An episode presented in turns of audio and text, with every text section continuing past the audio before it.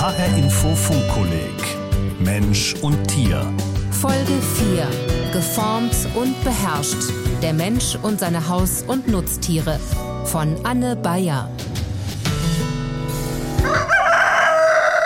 Kaum eine Beziehung ist so widersprüchlich wie die zwischen dem Menschen und den anderen Tieren. Ihre Geschichte ist ein Wechselspiel von Überhöhung und Erniedrigung. Und sie ist auch eine Geschichte der Domestizierung. Per Domestizierung haben Menschen andere Lebewesen ihren Bedürfnissen angepasst. Pflanzen und Tiere. Aus Auerochsen wurden Rinder, aus Mufflons Schafe, aus Wildschweinen Hausschweine. Der Wolf wurde zum Haushund und die Falbkatze zur Hauskatze. Domestizierte Tiere, die der Mensch zu bestimmten Zwecken hält, heißen Haustiere. Spielt dabei die wirtschaftliche Nutzung der Tiere die Hauptrolle, spricht man von Nutztieren. Tiere, die der Mensch vor allem zur Erbauung hält, sind Heimtiere.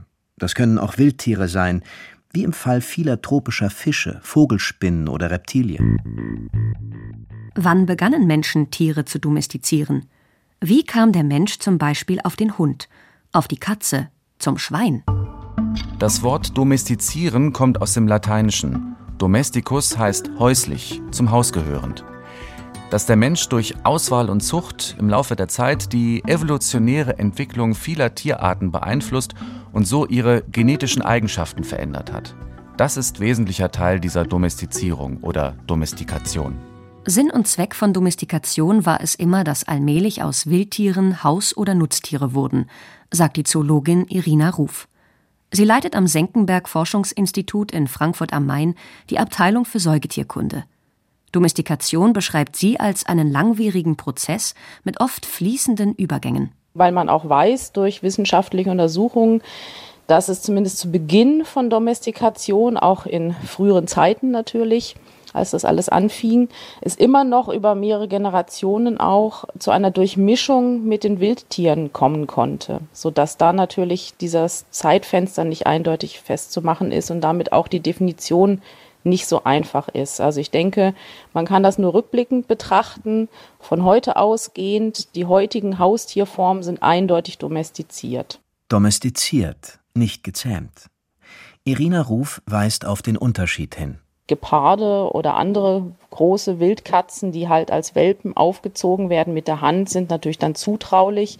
Es sind nur gezähmte Tiere, keine domestizierten.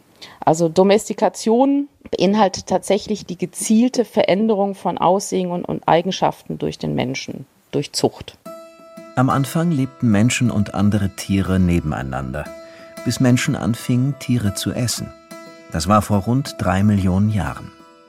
Manche Forscher und Forscherinnen sehen das Essen von Fleisch, das Wachstum unseres Gehirns und die Entwicklung von Waffen und Werkzeugen in engem Zusammenhang. Es habe die Entwicklung des modernen Menschen vorangetrieben und dazu geführt, dass Wildtiere zu Nutztieren wurden.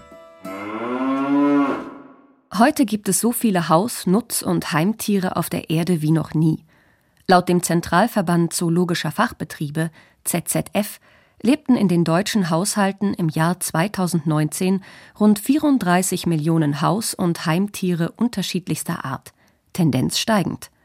Antje Schreiber, Pressesprecherin des ZZF, hat den Überblick. Katzen und Hunde sind am beliebtesten bei den Deutschen. Dann folgen die Kleinsäugetiere, da vor allem die Kaninchen. Dann folgen an dritter Stelle Ziervögel und dann Zierfische in Aquarien und Gartenteichen und am Ende die nicht so häufig vertretenen Terrarientiere, also Reptilien, Amphibien, Spinnen und Insekten. Dem ZZF zufolge gab es in Deutschland 2019 allein über 10 Millionen Haushunde. Davon dürften gut zwei Drittel Rassehunde sein. Einer davon ist Ellie, ein Australian Shepherd. Es hat an der Tür geklopft. Ellie ist zunächst aufgeregt, sie bellt. Die vierjährige Hündin bleibt dann aber in ihrem Körbchen. Nur ihr Blick wechselt unruhig zwischen ihrer Besitzerin Zoe und der Eingangstür. Die ist nicht ganz ruhig. Die ist noch ein bisschen angespannt. Wenn jemand jetzt kommen würde, wird sie gleich losbellen. Sie ist immer noch bereit, äh, irgendwas zu unternehmen. Aber dass sie auf ihrem Bett bleibt und nicht bellt, das ist schon viel. das trennt ihr ähm, ungefähr seit sechs Monaten. Eigentlich ist die Hündin ein idealer Wachhund. Der Charakter von Australian Shepherds wird beschrieben als aktiv, freundlich, intelligent. Doch Ellie ist eher schüchtern und ängstlich. Sie braucht oft lange, um sich wieder zu beruhigen. Zoe will, dass sie ihr Verhalten ändert. Ich werde immer belohnt, wenn sie was Erwünschtes zeigt, wenn sie mich anguckt in schwierigen Situationen. Wenn sie sich entscheidet, mich anzugucken, dann kriegt sie gleich eine Belohnung. Und manchmal eine Bestätigung mit dem Wort. Nice? Yes. Auch wenn Hunde schon lange domestiziert sind, so muss jeder Einzelne doch erneut erzogen werden. Oft eine langwierige Angelegenheit, die mit viel Selbstreflexion zu tun hat, meint Zoe. Und sie spricht aus Erfahrung. Seit 25 Jahren lebt sie mit Hunden zusammen, quasi ihr halbes Leben. Hund und Mensch müssen sich aneinander gewöhnen, sich aneinander anpassen und füreinander da sein. Die Domestikation des Wolfes begann an mehreren Orten parallel und zog sich über verschiedene Epochen.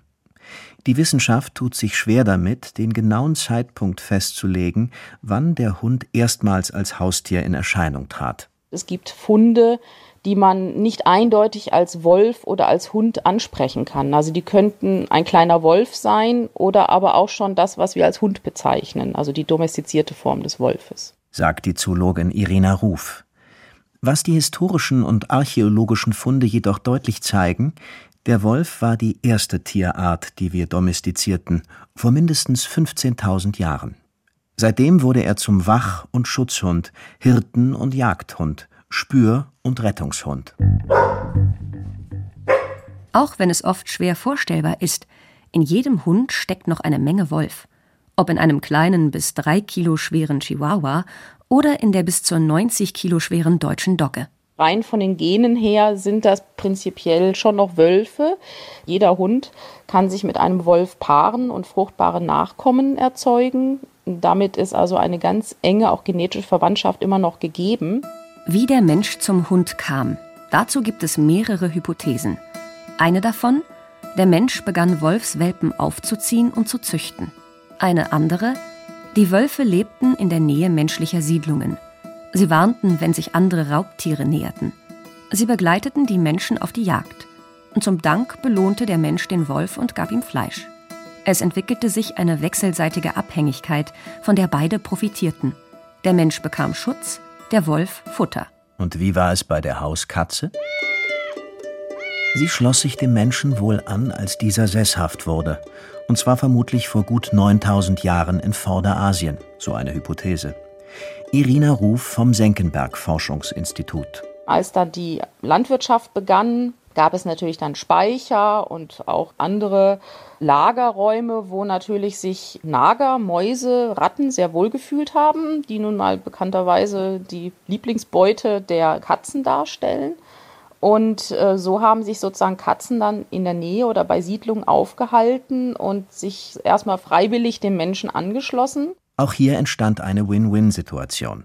Die Menschen lockten mit ihren Vorräten Futter für die Katzen an und die Katzen wurden zu wichtigen Schädlingsbekämpfern. Es war der Anfang der Domestikation der Falbkatze, einer Wildkatze aus Vorderasien und Afrika. Wohl mit den Römern kamen die Katzen über Ägypten nach Europa. Im 19. Jahrhundert entwickelte sich eine wahre Katzenmanie. 1871 fand in London die bis dato größte Katzenausstellung der Welt statt. Damals wurde eine Perserkatze zur schönsten aller Katzen gekürt. 2019 lebten in Deutschland knapp 15 Millionen Hauskatzen, also eine in beinahe jedem dritten Haushalt. Die Anzahl der Rassen wird mal mit 40, mal mit über 100 angegeben. Bei der Domestikation der Katze geht es den ZüchterInnen heute vor allem um das Aussehen. Das hat zu Modeerscheinungen geführt. Von der schneeweißen Chinchilla-Katze mit grünen Augen bis zur Nacktkatze ohne Fell. Trotz Domestikation unterscheidet sich die Katze in einem wesentlichen Punkt vom Hund, ihrer Unabhängigkeit. Der Hund ist ein Rudeltier, kann Rangordnungen akzeptieren. Die Katze ist eine Einzelgängerin geblieben. Für sie ist der Mensch in erster Linie ein Dosenöffner, meint Mario Ludwig. Der Biologe ist Autor von Tier- und Naturbüchern und besitzt selbst Katzen. Die sind schon domestiziert worden, aber sie haben halt nicht diese enge Bindung an den Menschen. Also ein Hund würde nie auf die Idee kommen, nachts rauszugehen. Ein Kater, der kratzt an der Tür, der will nachts sein Revier abgehen. Die Katze lässt das Mausen nicht. Gewohnheit bleibt Gewohnheit. Das sehen Vogelfreunde gar nicht gerne. Für sie sind Katzen in den Vorgärten ein wichtiger Grund, warum es immer weniger Vögel gibt. Markus Dietz, Biologe und Leiter des privaten Instituts für Tierökologie und Naturbildung in Laubach bei Gießen, relativiert das. Er betont, verantwortlich für den Artenschwund sind auch andere Faktoren. Im größeren Raum ist es sicherlich so, dass die Gärten weniger Versteckmöglichkeiten bieten, weniger Nahrungsangebot bieten, sauberer sind, als es früher die Nutzgärten oft gewesen sind. Und das ist sicherlich eine der Hauptursachen. Dennoch zeigte beispielsweise eine Arbeit der Naturwissenschaftlichen Universität Warschau im Jahr 2018, allein im ländlichen Polen erlegen Hauskatzen pro Jahr ca. 140 Millionen Singvögel.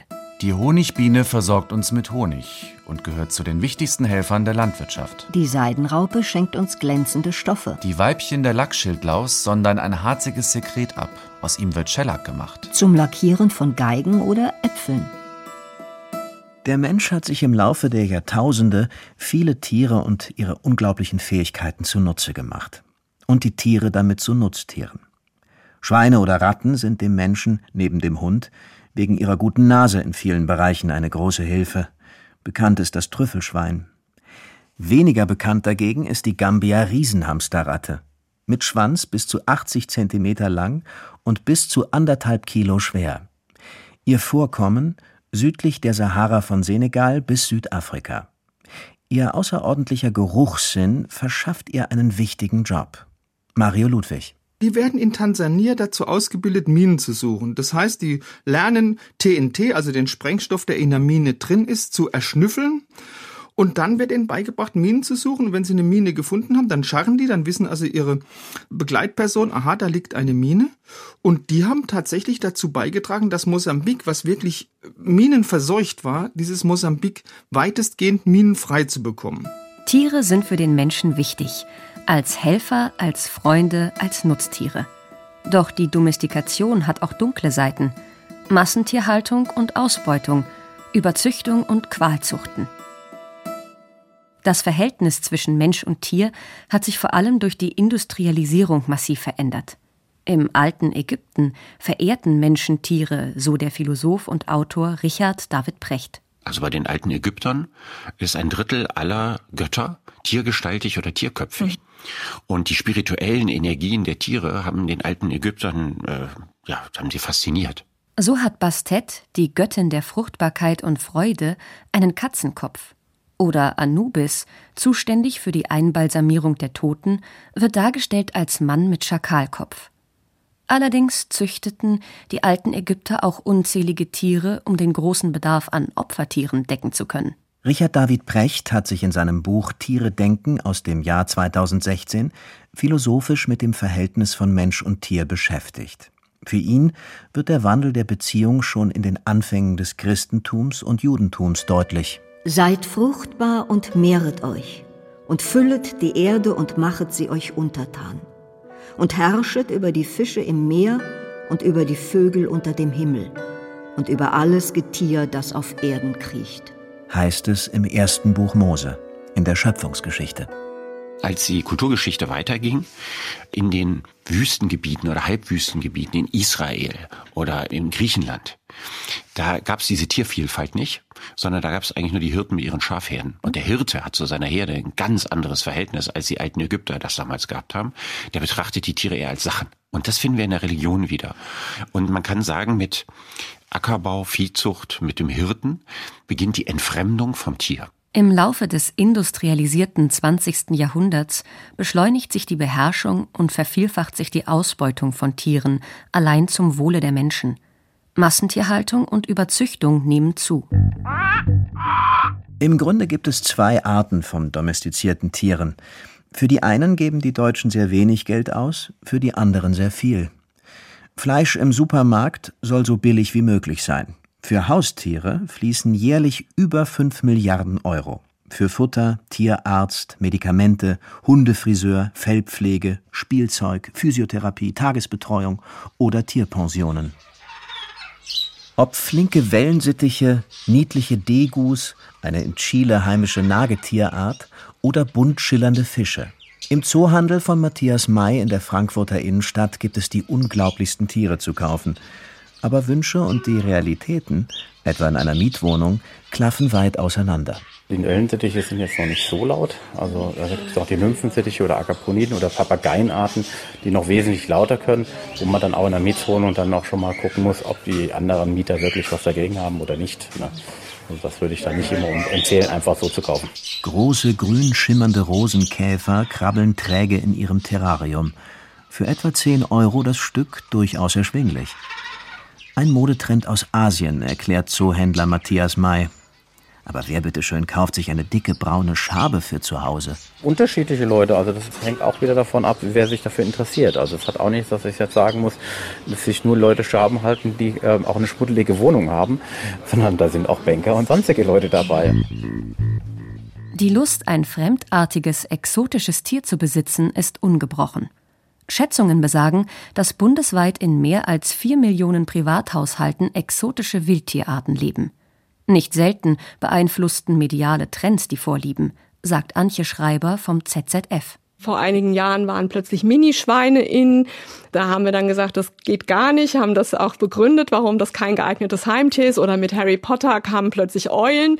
Das geht auch gar nicht. Die Liste der Tiere, die nicht in den Handel dürfen, ist lang und wird zum Beispiel über das Washingtoner Artenschutzabkommen geregelt. Auch der ZZF hat zu diesem Thema seine eigene Charta. Darin enthalten eine Liste von Tierarten, die wir nicht empfehlen als Heimtiere, weil sie aus tierschutzwidrigen Fangmethoden kommen, weil sie zu groß werden, weil sie vielleicht auch nicht das geeignete Zubehör auf dem Markt haben, um die Tiere zu versorgen. Dazu zählen auch fluoreszierende Fische, ein Modetrend aus den USA und Asien. Es sind genetisch veränderte Fische, die im Dunkeln leuchten. Hübsch, aber europaweit verboten. Zoohändler Matthias May. Aber die sind halt nicht zu halten, so einfach, ne? weil die brauchen besondere Bedingungen und die können wir nicht so einfach nachstellen. Und die anderen, die, na klar, sage ich mal, ähm, nachgezüchtet werden, damit sie fluoreszieren, das sind eigentlich Qualzuchten und die gehören eigentlich auch nicht in den Verkauf und sollte sich auch keiner zu Hause halten. Wer sie dennoch anbietet, macht sich strafbar. Den Händlern drohen Bußgelder bis 50.000 Euro und Haftstrafen bis zu fünf Jahren. Tierschutzbußgeldkatalog, Bundesartenschutzverordnung, Tierschutzgesetz, Meldepflicht, Sachkundenachweis, artenschutzrechtliche Kennzeichnung. Es gibt viele Gesetze und Verordnungen zum Schutz von Tieren. Die Bundesartenschutzverordnung etwa aus dem Jahr 1986 soll illegalem Handel von wildlebenden Tieren einen Riegel vorschieben. Dennoch gibt es immer noch einen Handel, der diese Regelungen umgeht.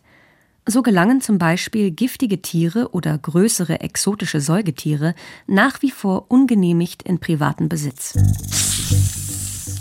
Das Tierschutzgesetz sagt, Haus- und Heimtiere dürfen auf keinen Fall Schmerzen leiden oder Schädigungen ausgesetzt sein. Antje Schreiber vom Zentralverband Zoologischer Fachbetriebe. Das beginnt schon bei der Zucht, also beispielsweise Qualzuchten, bei denen man nach einem bestimmten Schönheitsideal bestimmte Merkmale herauszüchtet, was möglicherweise aber zum Nachteil des Tieres ist, weil es in seiner Bewegung eingeschränkt wird. Das ist verboten. Verboten und dennoch gängige Praxis. Man denke nur an die vielen Nutztiere, die so gezüchtet werden, dass sie möglichst viel Fleisch ansetzen, um ertragreich zu sein und deren Wohl dabei völlig außer Acht gelassen wird. Auch bei den Haustieren gibt es Qualzuchten.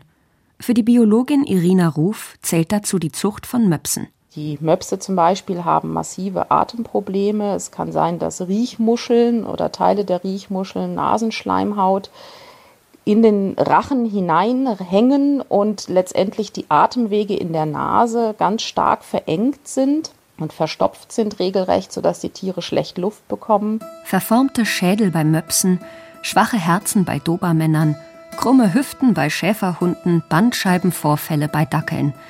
Was hat der Mensch aus seinen treuen Begleitern gemacht? Qualzuchten sind laut Tierschutzgesetz verboten, doch der Gesetzesartikel ist schwammig formuliert. Deswegen fordern Tierärzte und Fachverbände neue Gutachten, um Schönheitstrends und verformende Züchtungen zum Gefallen der Menschen zu beenden. Eine erste Konsequenz es soll ein Retromops gezüchtet werden.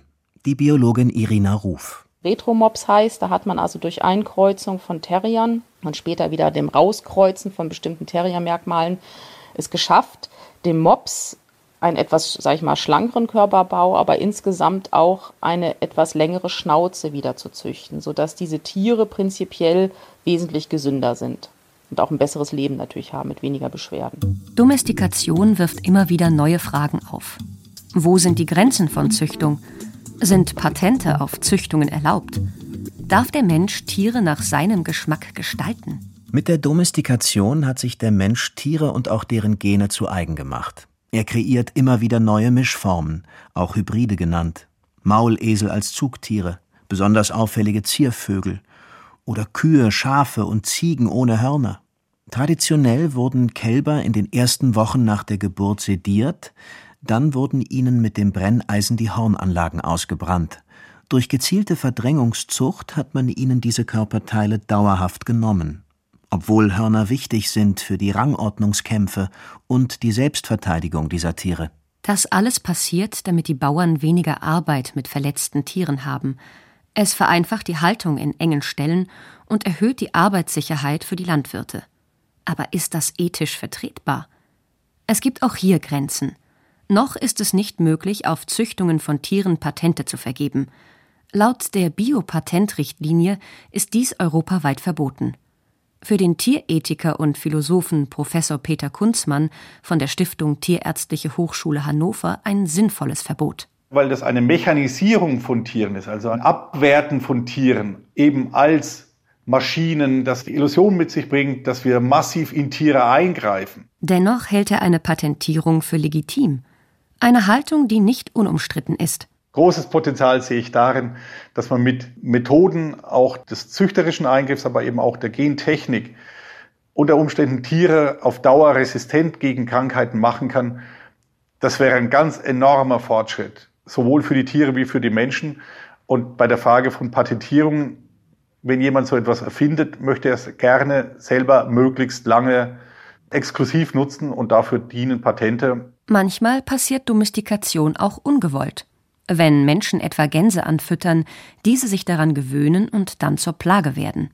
Der Biologe Markus Dietz. Da gewöhnen sich Wildtiere sehr schnell dran in den Parkanlagen und wenn sie dann uns zu nahe kommen, dann fangen wir wieder an und sagen, na, das ist mir jetzt aber zu nah und das ist jetzt wieder ein Problem. Beim Umgang mit domestizierten Tieren müssen wir Menschen regelmäßig unser eigenes Verhalten hinterfragen.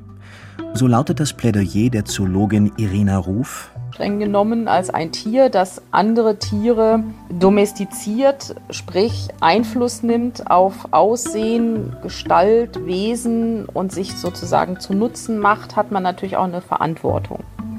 Und die ist halt an der einen oder anderen Stelle leider auf der Strecke geblieben, meines Erachtens. Der Mensch hat viel gewonnen durch seine engen Beziehungen zu anderen Tieren. Helfer, Ersatzmenschen, Lieferanten für Rohstoffe. Die Domestikation der Tiere aber birgt große Widersprüche. Einerseits rotten wir Menschen Tiere aus, andererseits züchten wir ständig neue oder verhätscheln sie als Haustiere.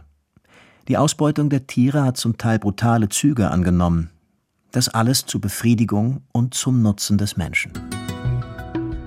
Wir stehen am Anfang, diese Widersprüche wieder aufzulösen. Denn Domestikation bedeutet auch, Verantwortung zu übernehmen. Hallo, ich bin Stefan Hübner, ich bin Wissenschaftsredakteur bei HR Info und ich leite das Funkkolleg Mensch und Tier.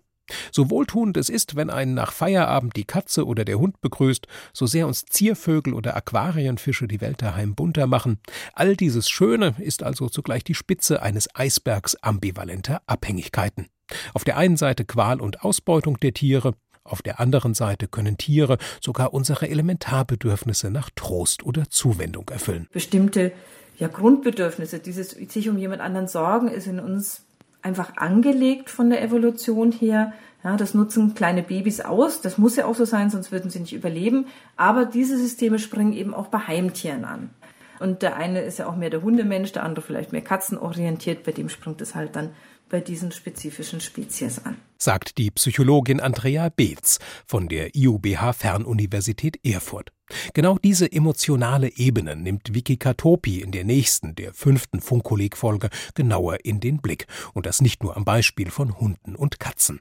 Der Titel der Folge Lieblingsmenschen auf vier Pfoten, was Tiere in uns bewirken.